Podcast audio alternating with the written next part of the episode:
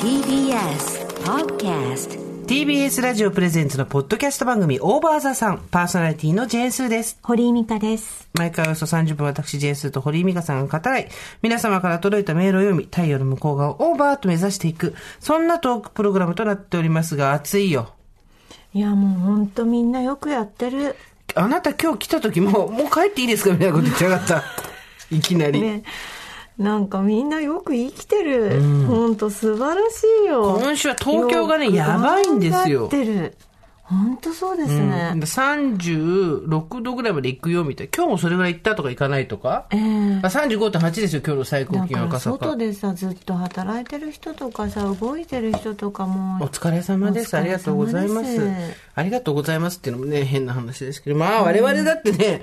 もうこの年でね、更年期的な何かがあるに違いないええ状態で働いてるんですから、ええ生きてるだけで偉いんですよ、いや、ね。ほんとそう思いました。ついな、本当この間さ、佐賀県に行ったわけ。あら、そうでした。そう。で、あなたと夜にインスタライブやったじゃない、ええひどいインスタライブ。え二、え人ともドスッピンで。はい。で、その時に、ちょっとね、はいやっぱり、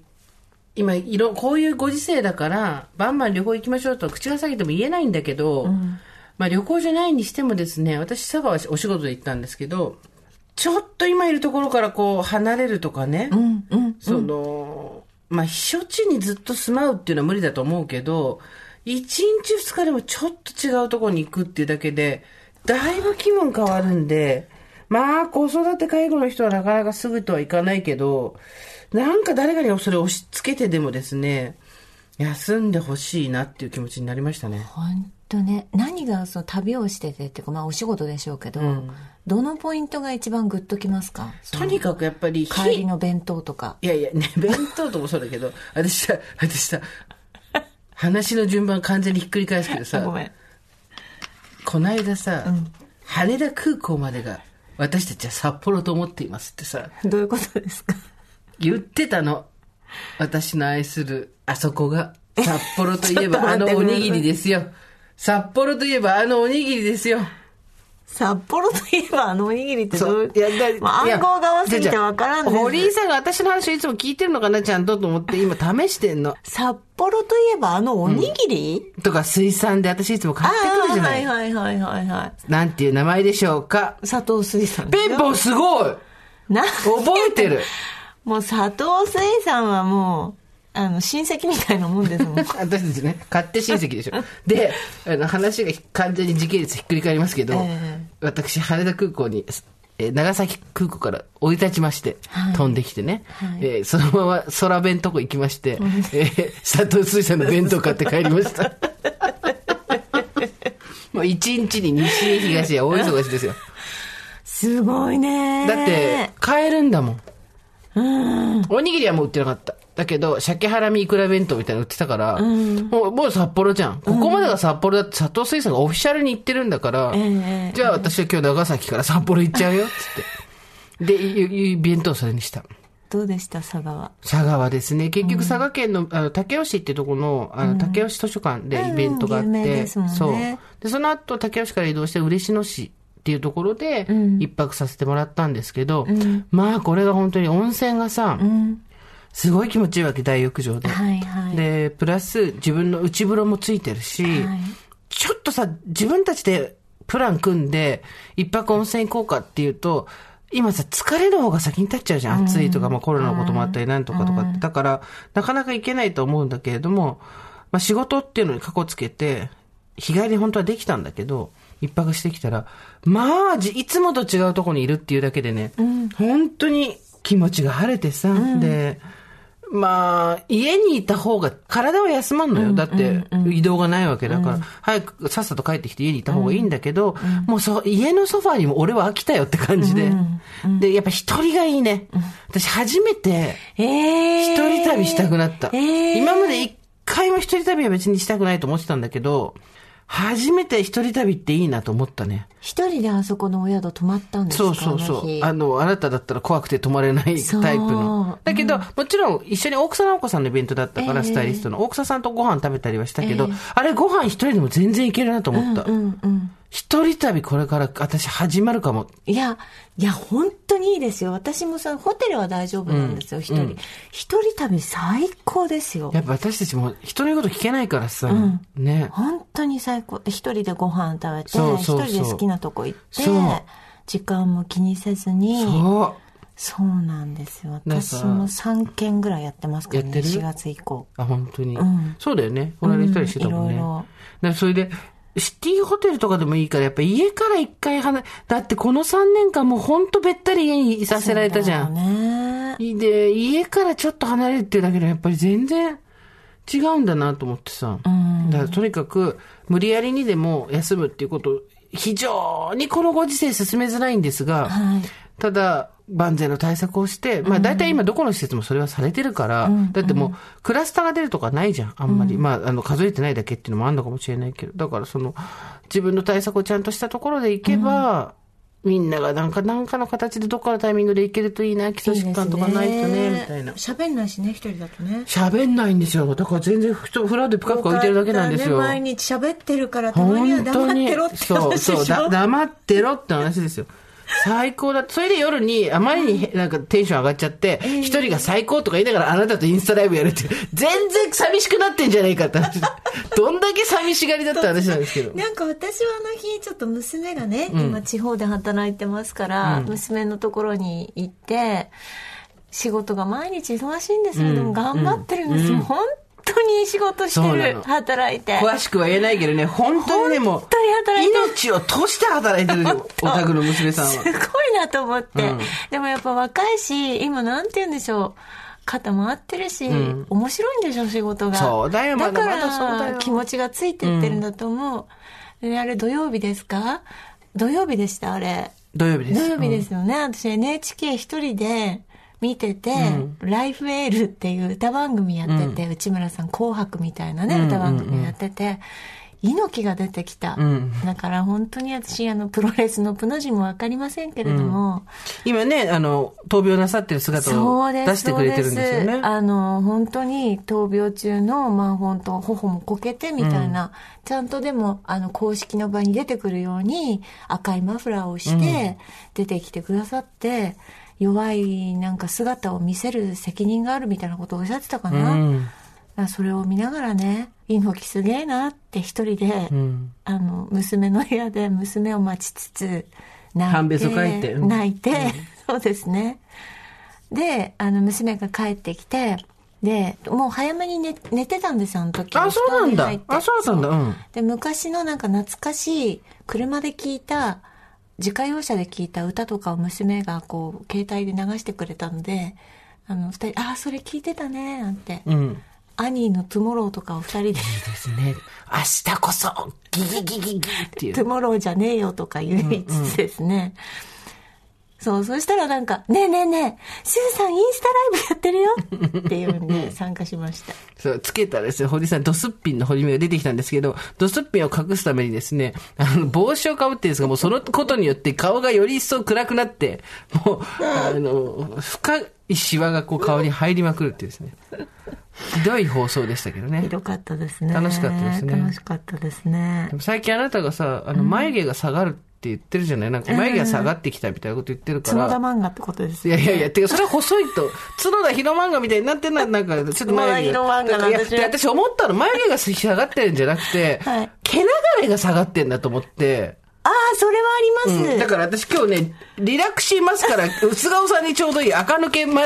スカラでとも買って今きたこれの。の伸ばしてる途中なの。あのほら、これからちょお手入れしようと思って伸ばしといてくださいって言われたから、眉毛屋さんこれに。別にあなたにあげるつもりはないのよ、全く。私が使うんだけ そどうな、の私が使うんだけど、 薄顔さんにちょうどいいでしごめんょ。ごめん、あなた薄顔、顔薄くないんだけど、違うよ。これ私厚顔さんの薄と厚とか辛いけど、これさ、いいのよ。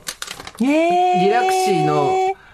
ブロートラッシュエンハンサへー、ースティーミーっていうところなんだけど、で、眉毛を上にガガッと上げるのに、まあ透明マスカラでさ、いいんだけどさ、はいもうちょっとこう、なんていうの、色がついたりしていいから、ちょっと私が使う前に一回使ってみてばと思って今日持ってきたの。はあい。りがとうございます。あなあげた上がってますもんね。上げやしないよ。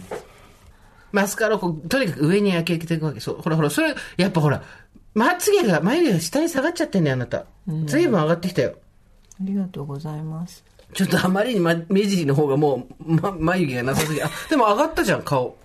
やっぱさ、私たちさ、この年になったら、眉毛上にもガみたいに上げていかなきゃダ メよ。目指せガだよ。蝶よ、花よの次はガだよ。なんかわしみたいになったね、今のこれ。そんなことないほら。上上があって。りがとうございまちょす。っとお尻の方もやんなさいよ。眉尻の方も。こんな眉毛の人いるいるよ。てか、てか、それをやったことによって、元の眉毛が変な描き方だったっていうのが分かったじゃん、今。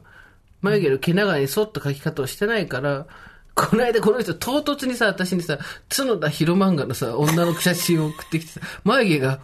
こういう感じになっちゃったって。ようになりましそた。う。これは、それはあなた明らかに切り方がおかしいんじゃないのって。ありがとうございましそうた。どうですかあ、素敵ですも。うあ上りがとがうございるます。そう我々は眉毛上げていかなきゃダメですよ顔がもうどんどん下がってきてますから夏休みですよはい。お子さんのご飯作ったりっていうのが大変だっていうのをよく聞きますうん。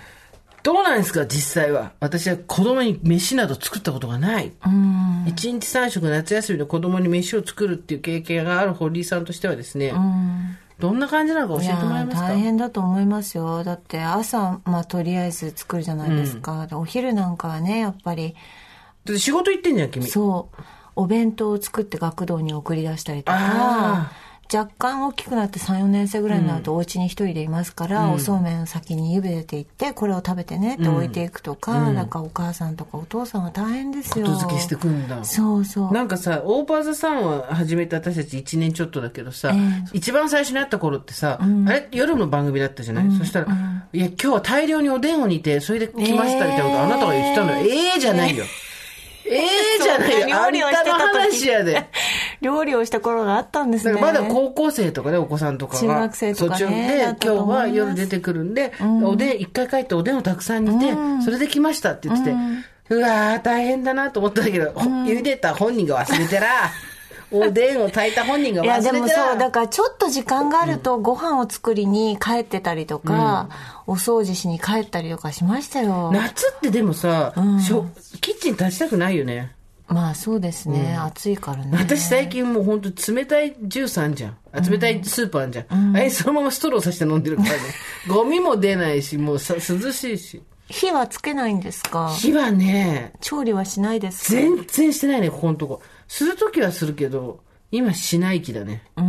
次にするのは多分、梨がもうちょっと出回ってきて安くなるでしょ、秋になったら。そしたら安い梨と豚肉炒めて、また梨豚のあの炒め物作るときだね。私が。あれするの何年か前からやってますずねーっとやってますそねれね今年ねすごいショックだったんですよ、めっちゃショックなことがあって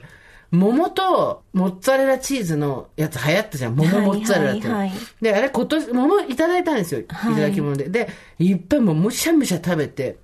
むさぼるように食べて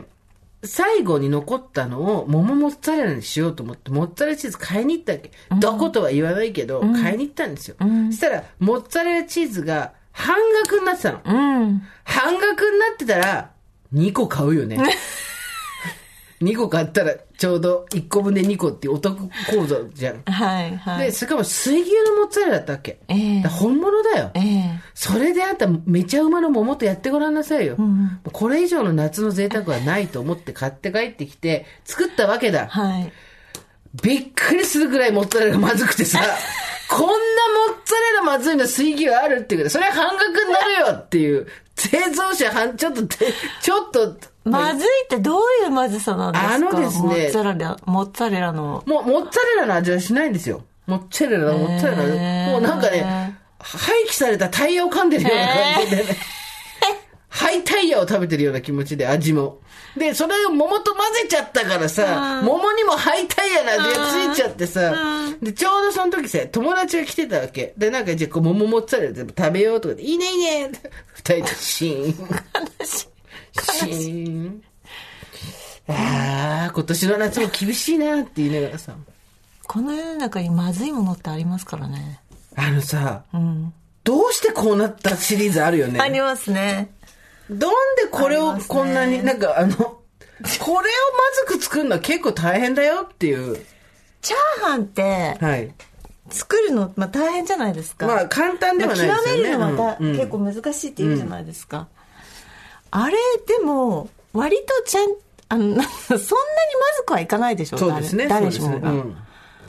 でもなんかあの結構有名なホテルのチャーハンがすごいまずかった んです、なんだろうね、あれね。たまにあるよね。はい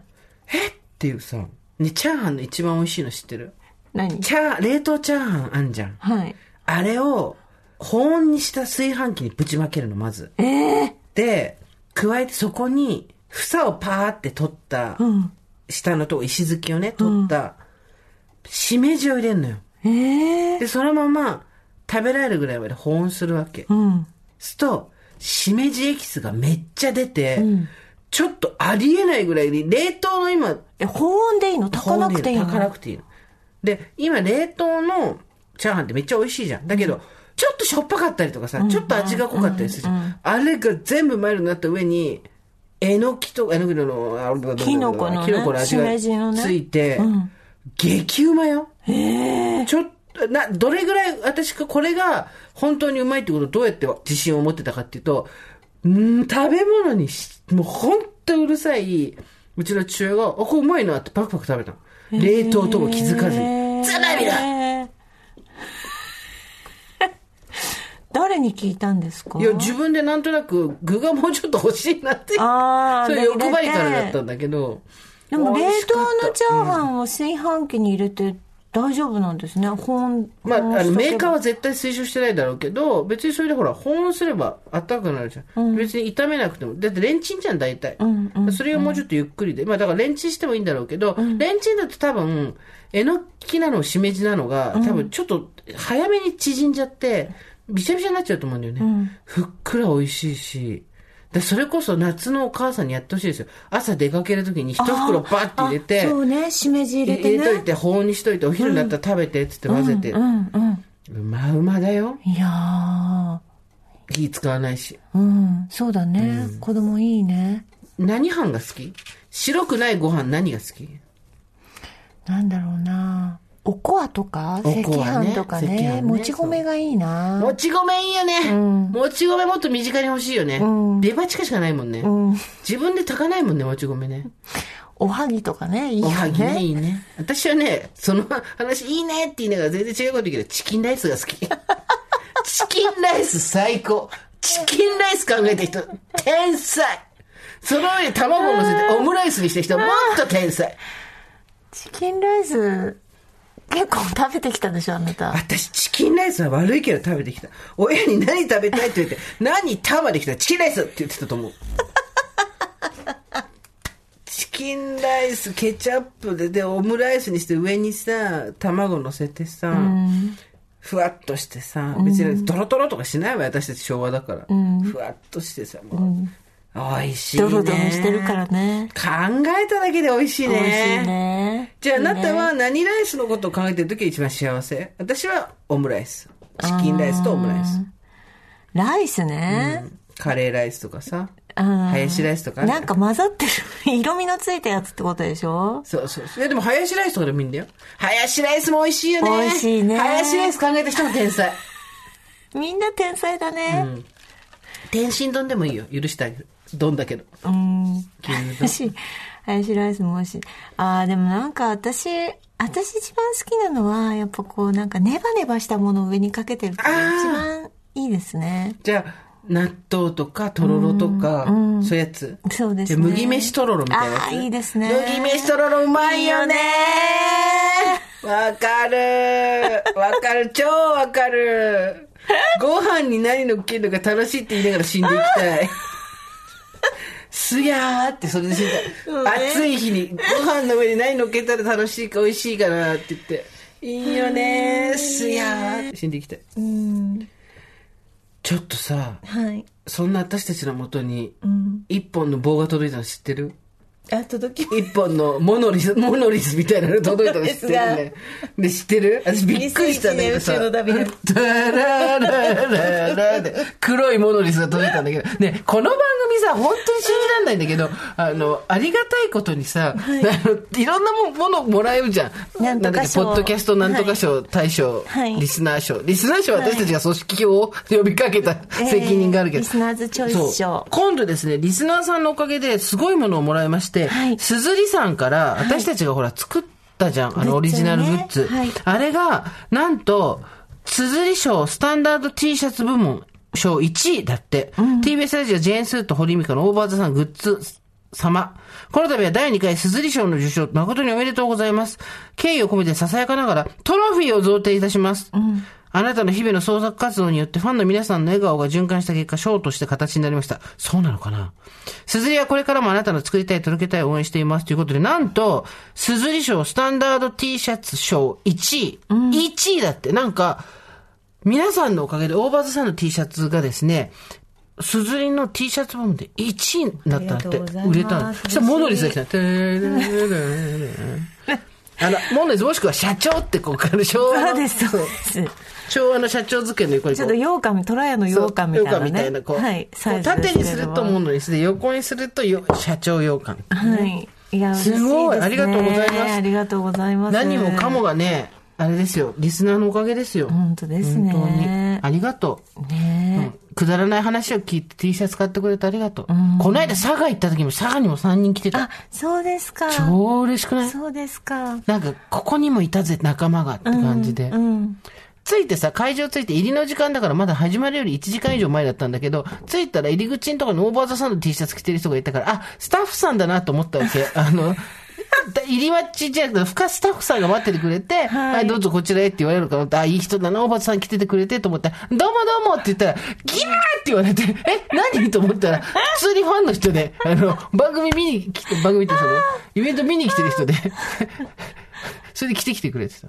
しかもみんなね、おしゃれに着こなしてたよ。曲げてらんないよ、私たちも。嬉しいですね本い当にろあんりながととうこござでいますね来ていただいてだって今確認できてるのが、フジロック、はい銀座あと銀座、あの、テレビね、テレビ、大場さん。銀座のテレビ出た、で、今佐賀でしょ、イベント。はい佐賀竹吉図書館。ええあと、野球はい野球ヤクルト場で戦もねうんそうはいいましたでしょだから、らあの、皆さんはですね、私こんなとこで大場座さん T シャツを見たっていうですね目撃情報をですあね、いいですねメールでいただけないでしょうか。いいですね大場座さん、はいあとここに来ていきましたとかそうねそう。ここに来ていったら、えご助会員さんとちょっと目が合いましたとか、ええあいいですねいいですね。はいあの、メールを送ってください。ぜひぜひオーバーアットマーク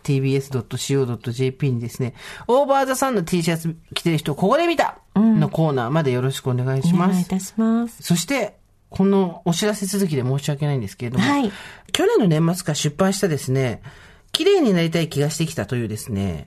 辞書がございまして、これがオーディブルになると。うんいわゆるその耳で聞いて、本を読んでくれる、朗読してくれるナレーションの人がいて、はいはいは耳で聞ける書籍になるっていうことになって、まあ今までも何個かなってるんですけど、ありがとうございます、なんつって。それをですね、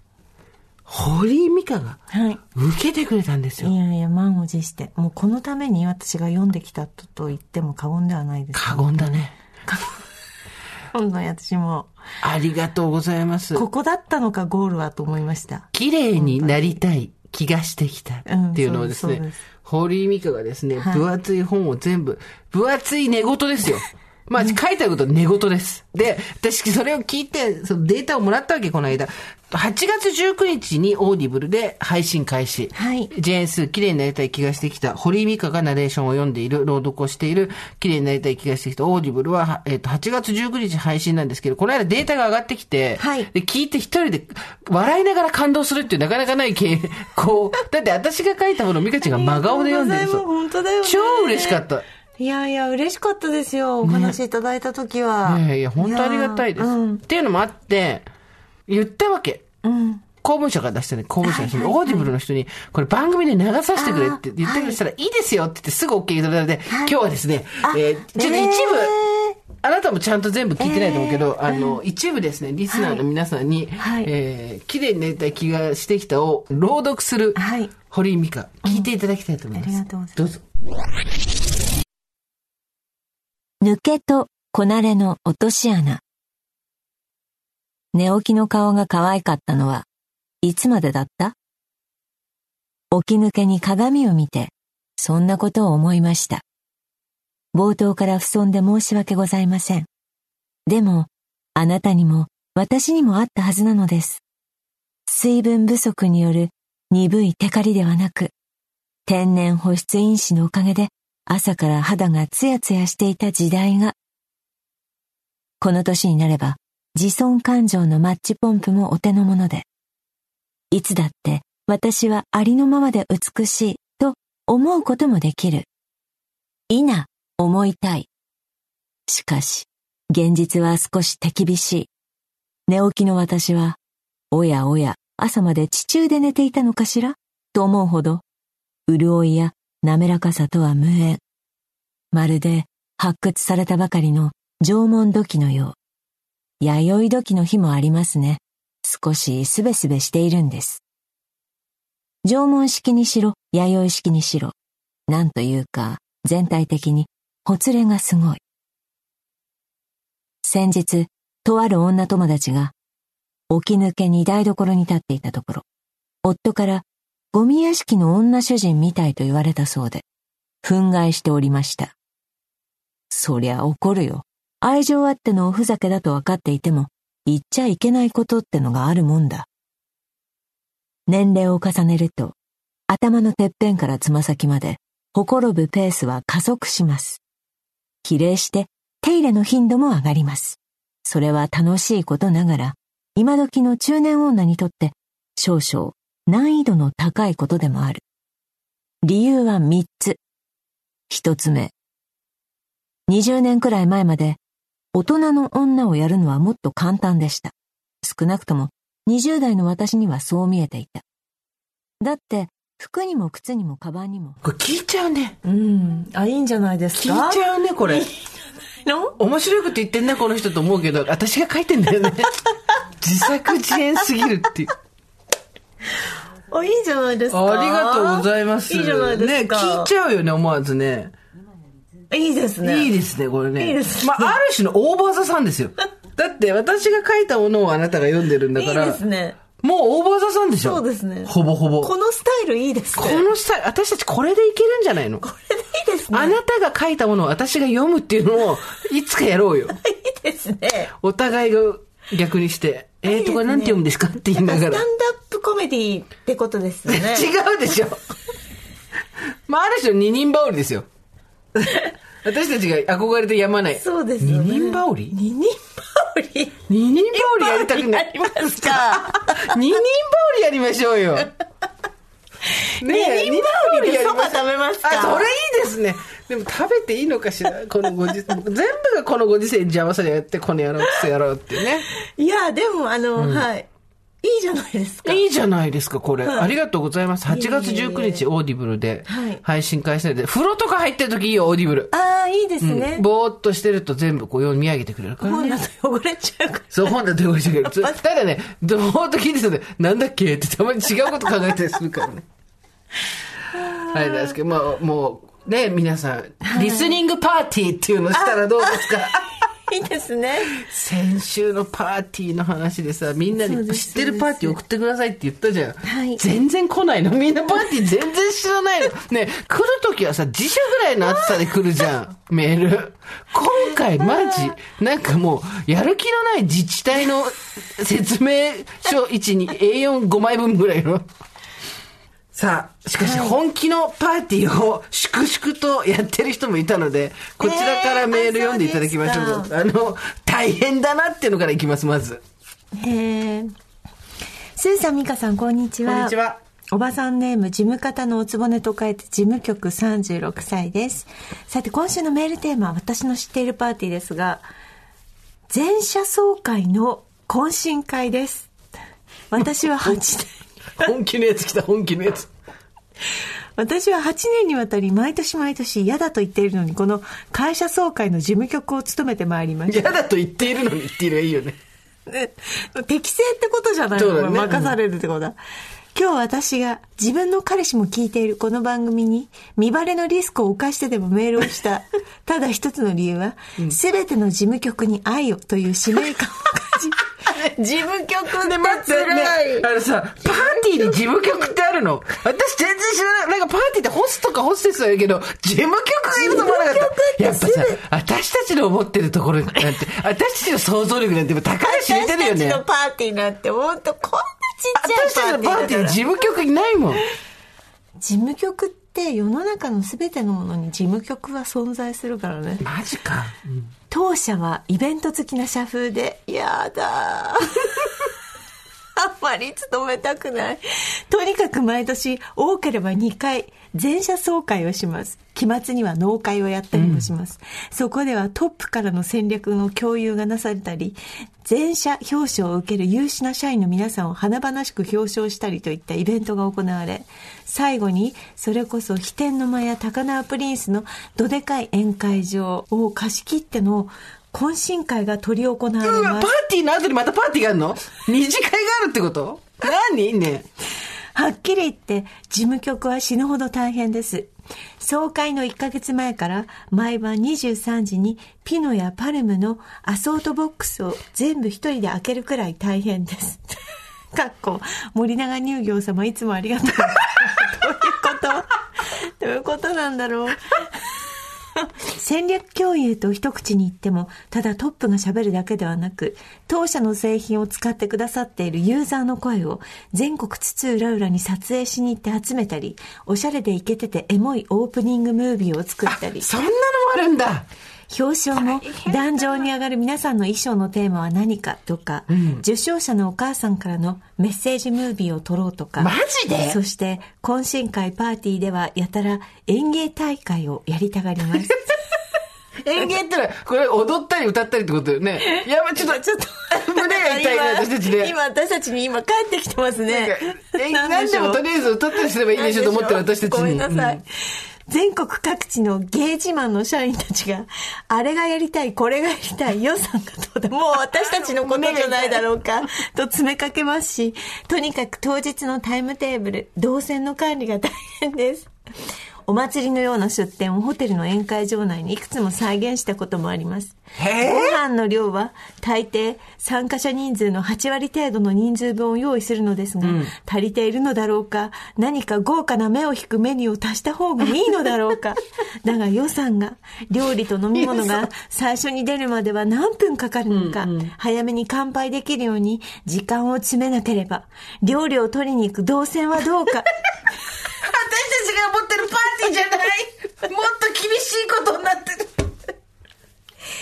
動線に始まり、動線で終わるからね、パーティーそは。して予算ですよ。動線と予算が全てを牛耳動る。線予算、動線予算。動線と管理のことずっと考えてる。もう事務局の人、大変だな、これ。うん、それでごめんごめん。動線大変な時あるじねゃん。あるよね。誰が考えたらこの動線っていうとかね。そうそう、おいおいってなるよねこ。う動線しっかりしてよそう、あってるあるある。言うからね。お祭りのような出店をホテルの宴会場内にいくつも再現したこともあります。それ言ってたさっ き。もう読んでる。もう読んだんでだる。まもうたそ動こ線読んにで戻っちゃって。また同性の前に戻っちゃったよ。 また動線。本当に参加者の皆さんが不具合がなく楽しめるよう、最後まで気をもみます。勉強になるわ。イベント企画会社様の助けを得て、取り行うこの一大イベントですが、そこまで気をもんでも参加者は気楽なもので、小さなことから大きなことまで必ず文句を言いますし、現場のためにやっているはずが、こんな忙しい時期に総会なんか行きたくねえと、 めんって言われたこと。ひどい私言いがち、私言いがち、そういうの。いいよ、こんな時期にこんなのやんなくてとか。ひどい平気で言う、私。本当ごめんこう事務局側だかうら、ん言われたことある一生懸命ややっっててんんののに、ね。この仕事を経験したことがない人には大変さがわからず、事務局チームの仕事はあまりスポットライトを浴びることはありません。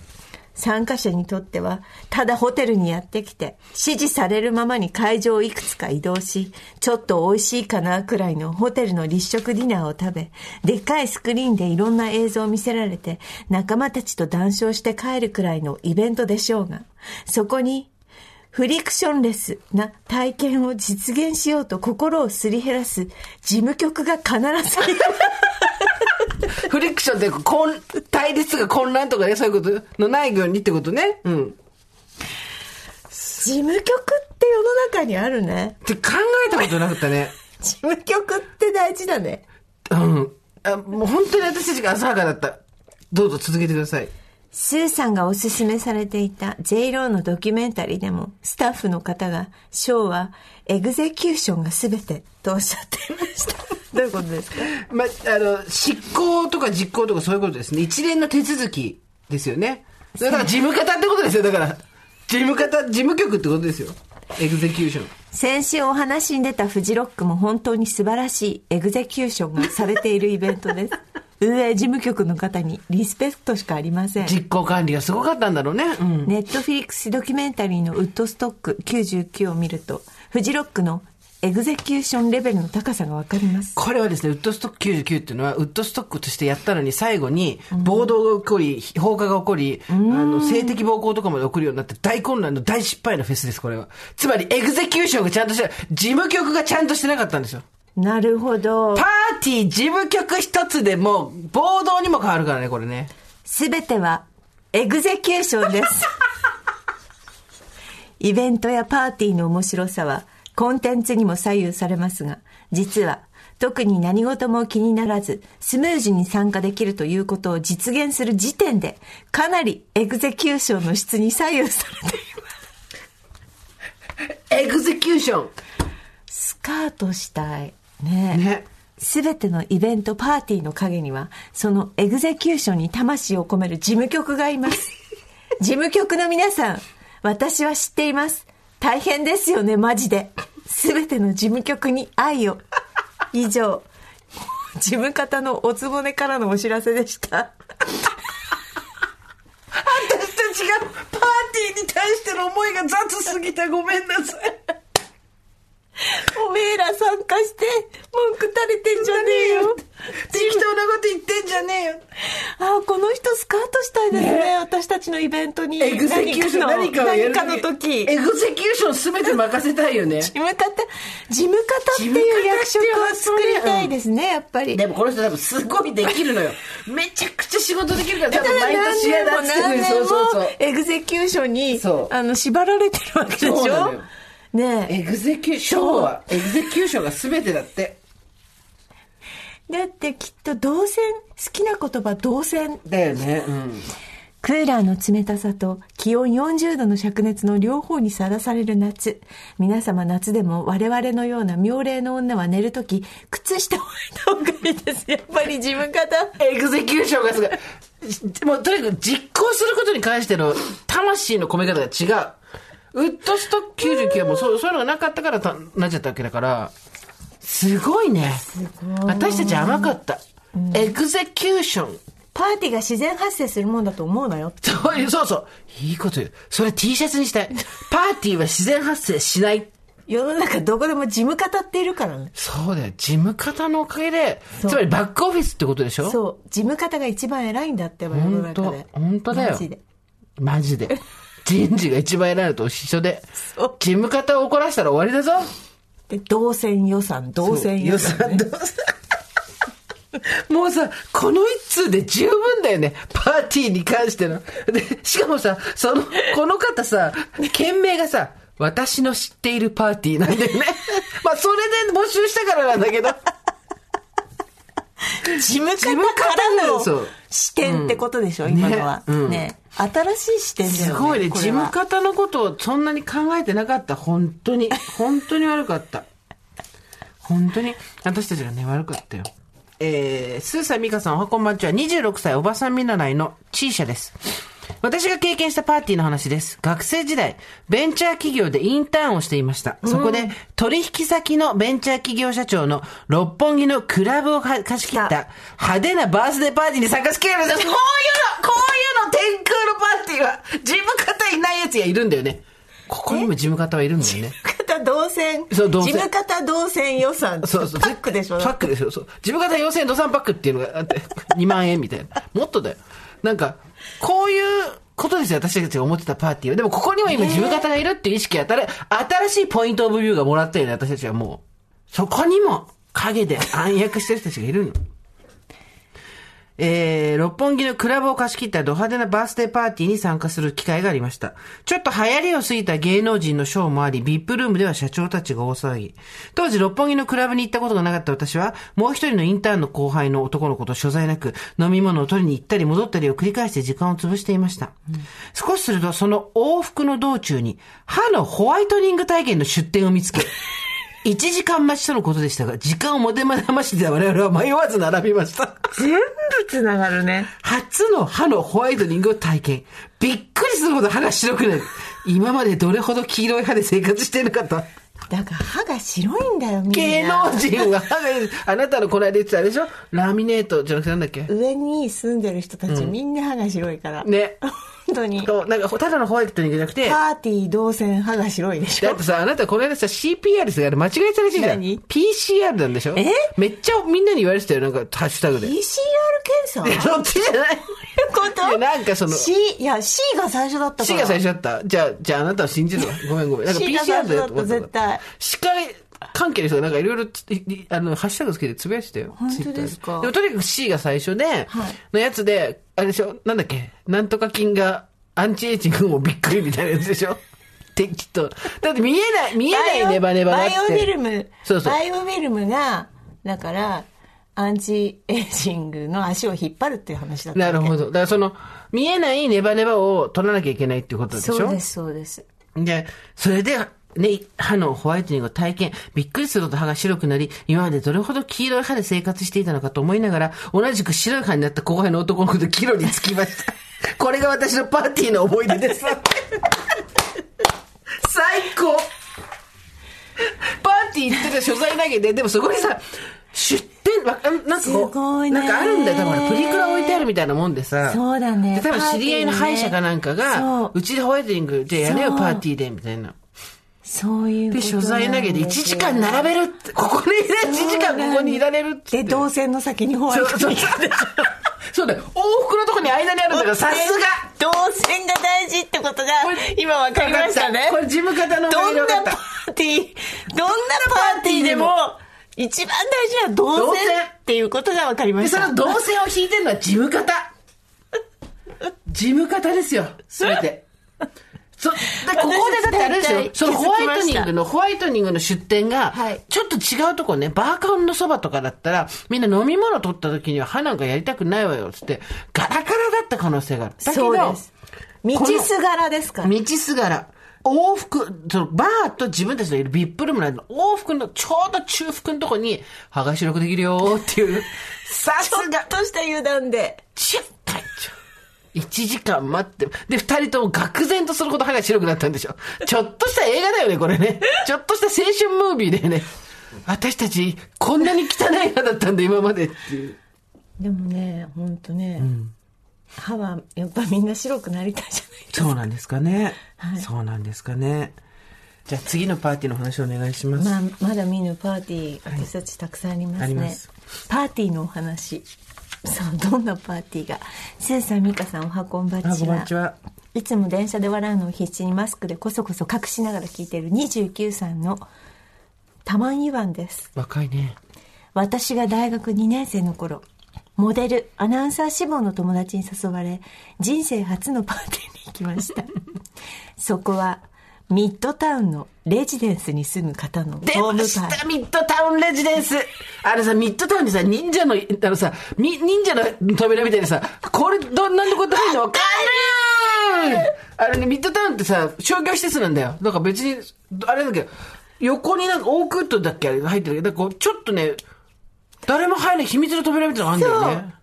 ちょいちょいいろんなとこに。どっかを叩くそうとどっかを叩くと開くんだよ開くじゃねえかっていう。で、なんかみんなピッみたいなのとパーンって歩開くんだけど、そっけないとこが開くんだけど、あのそっけないとこの奥に。ドアノブがないんだけどね。わかるわかる。わかるあれ、ピタッと私も聞いたことはあります。あれだよって言われたこともある。見えないんだよ。よ く。庶民には見えない扉。さあ行きましょう。庶民に霞んで見えないものってたくさんあるからあるんね。ですよ私たち見えてないも見えてないのそうそう天空みんもなそう見ですてしっ かり。俺たちが見えてへん。見えてないよ見えねてない。ミッドタウンのレジデンスのはいホームパーティーです。すごい、もうテニオンハイガーがすごいな。ミッドタウンのレジデンスのホームパーティー。完璧です。もう777。目押しで777。雇われたと思われるイケメンがお酒や出張板前寿司を運ぶその合間にどんどん女の子が出たり入ったり一体どんな世界と思っていると家主が登場焼けた肌筋肉隆々白い歯ひたし白い歯っていい、ね。白い歯ですね。やっぱとにかく歯が白くなきゃダメ。ダメとにかく話はそれから本。当社交界には入れないから。あなたが社交界のソーシャルバタフライになりたいんだったら、まず歯を白くしてこい。歯が黄色いうちは口も利きたくない。 IT の社長ともう笑ってしまうくらいの漫画を絵がに描いたようなお金持ち。なぜか少し会話しただけで気に入られてしまい。あ明日俺がプール上がったらブランチしてよ。なんて言われてしまいました。あその誘い文句で、45歳独身レディー・ガガのツアーの T シャツのパーティーを着ているセンスにもドン引きし、 営業スマイルで交わし、そそくさとその場を退散しました。結果、パーティーなんざ主催の自己満だなと思い、もう一生足を踏み入れることのないミッドタウンを見ては思い出す今日この頃です。お二人とスタッフの皆様、いつも面白いお話ありがとうございます。こちらこそれからも体調気をつけて頑張ってください。ということでござありいがまとすうご。ざいます。ブヨーンセさん、ブヨーンセさんからもね、怖いパーティーの話来てるんですよ。はいブヨーンセさんね、34歳。さて、先週お話しされていたパーティーの話ですが、心当たりのある経験があったので、メールさせていただきます。私は某アパレルグループで働いているのですが、はい数年前、上層部に届け物をするようお使いを頼まれ、ええ指定されたのは、とあるハイブランドショップの最上階。はい。入り口にちょこんとロゴマークはありましたが、中は一切執務スペースがなく、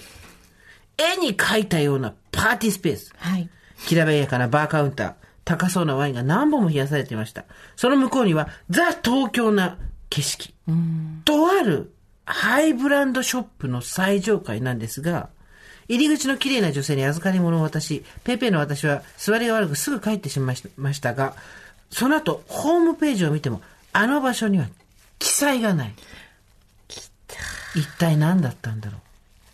パーティーというと、いわゆるお金持ちの居住スペースで行うイメージですが、もしかしたら身近な場所にも潜んでいるかもしれません。今になってもっとずうずうしさを出し、中を物色してくればよかったと後悔しています。お二人のパーティー妄想の補足になれば幸いです。暑い時期が続きますかどうかお体ご自愛くださいませということで、放送には載せないでほしいですって言われたんで載せないんですけど、はいなんとここなんですよ。こんなとこに。知らないよねなるほど。だから要するに、その、なんて言うんでしょう、メタバース空間がいっぱいある。そうそう。 てかさ、地図に載ってでなはいい。ホームページにも、だから、なんていうの、5階建てって言ってんのに6階だってことでしょ、これ。私たちの知ってる最上階は、最上階やないんやでって話でしょっていうか、すごくないこんなこと許されんだ。そうですね。ホームページにい、例えばじゃあ、アパレルでさ、はい1階、2階、3階、4階みたいな感じで書いてあって、実はその上に5階があったり、6階があったりすることが載ってなくて、そこに行くと、パーティー会場になってる。エレベーターとかも多分止まんないやつでしょはあ、ここまで行こうよ。一回ここに見学するとこまで行こうよ。えホームページに載ってないフロアではい行われる、はい事務方がやってる、はいひ出てくる人が全員歯が白いパーティ ー。これが私たちが最終的に除くべきパーティー。そうですね。まとまってきましたよ。まとまってきた。今すごい分かってきた。動東京線。通りに歩くってそことうですねそうそうそう。東京のど真ん中で、でも地図に載ってなくて、でも行くと、フロアが5階までのビルの外れに6階があって、はいそこで行われてて、中にはなんか IT とかが行って、あ、だんだん見えてき見えた。てきた。もやっとしてたけどね。わ、からん。あの、タコパ、タコパで止まってたけど、で、そこに、歯が白い人がい、あ、集っ、見えないはしろ族がつ集すっごいてて、私たちそこに行く、今、もしかしたらもうちょっとかもよ。だって場所がわかんないんだから、もしかしたら隣がそういうこととかもしれないのよ。そうですね。ミッドタウンレジでやっすよ、ぱ白いりさ、歯が白いのもさそこちょっとこだわっちゃうからやっぱブラックライトとか使うじゃんああいう人あ、たち、はいはいはいはい。パーティーっていや、それ昭和のパーティーじゃない。ブラックライト使うパーティーはディスコだよ。ブラックライトを使うパーティーはディスコだよこ。こ,、ここちょっとやっぱりそう超えていかないといけないですねここで私たちが行くべきは。そうですねいたどり着くゴールは分かった。ただそれが桃源郷であり、京城でもあるため、私たちの横で今やってるかもしれない。知らないところで。見えてないってことだそうそうそう。見えてないんですよ。 すべて。でも、そんなパーティーにも事務方がいるんですよ。動線をめっちゃ考え見えてない見えてない見えてない事務方がいるんですそうですね分かってきました分かってきました一方で私たちの心がほっこり休まるようなそんなパーティーのメールもいただきました何本ですか当にありがとうございまおはぎすパーティーです かスーさん、ミカさん、おはこんばんちは。こんばんちはオーバーザさんを聞いていたら、おばさんという語感も今までと違って楽しいものに聞こえになってきました。ご助会の輪に入れるのが楽しい35歳。扇風機を足でつけるようになってきたと申します。あーわかるこの時点でもう友達。扇風機って足でつけるもんだよ。上の子3歳に見られると確実に真似されるので、こっそり扇風機をつけています。パーティーですが、大学時代から社会人になってしばらくは、吉祥寺や下北沢のライブハウスでパーティーに参加していました。スーさんもよくご存知の懐かしのミクシー。SNS ね、ミクシーのコミュニティつながりで某バンドのファンが集まり、プロジェクターにライブ映像を流しながらいろんな DJ がそれぞれのアレンジで曲を大音量で流すパーティーです。バンドメンバー不在とは思えないほど大盛り上がり、大合唱はもちろん独自の振り付けをする人も多々いました。ナンパは禁止。お土産に主催者が作った缶バッジが買える、今思えば可愛いパーティーでした。思い出すのはいつもライブハウスの重いドアを開けた時の白い息と、ああ、明日会社行きたくないという感情です。そもそも大学時代は脳内が毎日パーティーだったかもしれません。明日の予選に合わせて下着の色を考えていました。明日発表だから落ち着いてできるように黒にしようとか、ゼミで活発なやりとりができるよう赤とか。気に入って買った薄紫や水色は何でもない日につけていました。みんな毎日こんな感じだと思って何年も過ごしていたのですが、友達や妹などに話しても、何それしたことないと言われて、びっくりしたのを今も覚えています。未就園児二人と過ごす夢は、そんな自分の明日のことだって考えていたことが懐かしいです。取り留めもなく帰ってしまいました。まだ暑い日が続きますが、スーさんもミカさんも、ご助会の皆様も健やかにご自愛くださいませ。女の人生が見えてくるじゃない、学生時代の時に好きだったバンドの映像を見ながら DJ が音をかけてみんなで大合唱をするようなパーティーをミクシーで集ってやって、吉祥寺下北沢でやって、ライブハウスのドアを、あの、熱気でもう蒸された暗いライブハウスのドアをガッと上げると、まあ冬なんでしょう。白い息がバーッと出て、ああ、楽しかった。明日会社行きたくないな。で、学生時代から毎日考えてみればパーティーで、明日はどんな下着の色にしようかな。やってたん。そしたら、いいですか、そんな自分の明日のことだけ考えていたことが懐かしいです。今はこの子たちの明日のこと、今のことを考えて、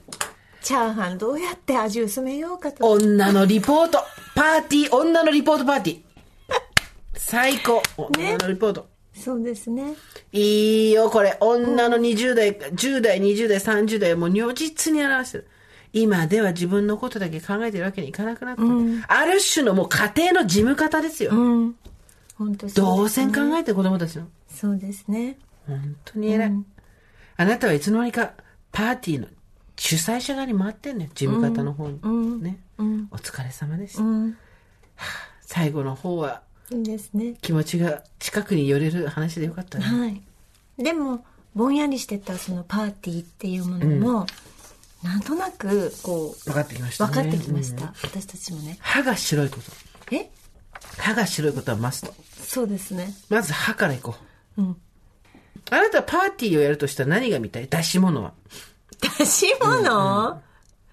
だからやっぱり芸能人のショーとかそうだだからやっぱりパーティーパーティーって出し物とか言ってるのがダメなんじゃないのやっぱパーティーの前にドンキ行っちゃうじゃん私た ちドンキだからこれダメなんだよドンドンドンツドンキドンキでいろいろ揃えたくなっちゃうのがやっぱりだってビンゴないパーティー、だって一個もビンゴねえな、そういえば。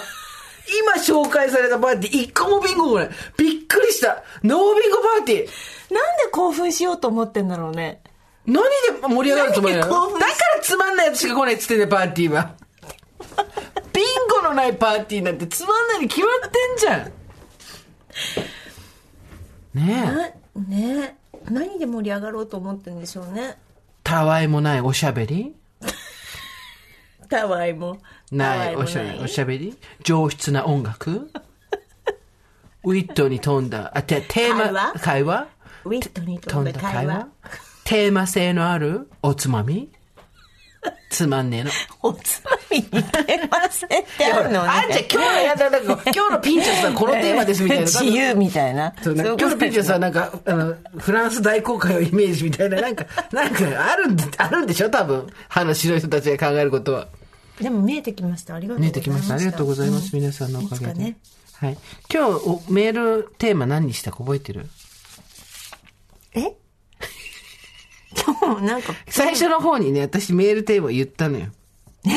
本当うん。皆さん何でしたっけこれでメールくださいって言ったの。なんだっけもう私何も覚えてないんだけど、あなたなら覚えてるかなと思 って。なんか言いましたよね。なんか言いました。最後にそれ繰り返した方が多分親切だなと思って。何何言いましたっけなんかあったんですよ。なんて言った誰も覚えてないですよ。。?T シャツ目撃情報ですっ てそうですよやだオーバーザさんの T シャツをどこかで見かけたや方だ。よっちゃんよく教えてく覚えださいて吉田さんねた。うちの吉田がうんね。そうあとね、何ライスが好きかもお願いします。 何ライスが好きかも募集します。これは、えっと、おこわもありです。そうそうそう。ま、なんか、だからご飯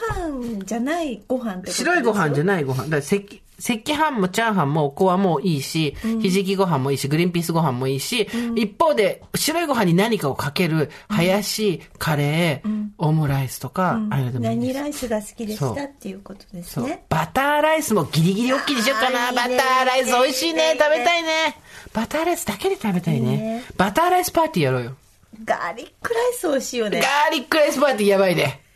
最後の、むんむんむんむん最後に食べるやつ、そね。うそうそうそう。ステーキ屋さんでね。そうそうそうそうステーキいらないからガーリックライスだけ食べたいよね。クライス美味しいよね。はい。というわけで、えっ、と、ここで T シャツ見かけたぞと、えー、ライス、好きなご飯。はい。教えてください。わかりましたところで今回はここまでにしておきましょう。さあ、先週から投稿を受け付けておりました、平景物語、たくさんのメッセージありがとうございました。こちら9月21日発売予定の週刊文春ウーマン2022年秋号で特集される予定です。どうぞお楽しみに。それではまた、金曜日の夕方5時、オーバーザさんでお会いしましょう。ここまでのお相手は堀井美香と、ジェーンスーでした。オーバー TBS Podcast TBS ワシントン支局の樫本照之と和久井文明ですポッドキャスト番組「週刊アメリカ大統領選2024」では大統領選の最新の情勢やニュースを深掘り現場取材のエピソードや舞台裏も紹介しています毎週土曜日午前9時頃から配信です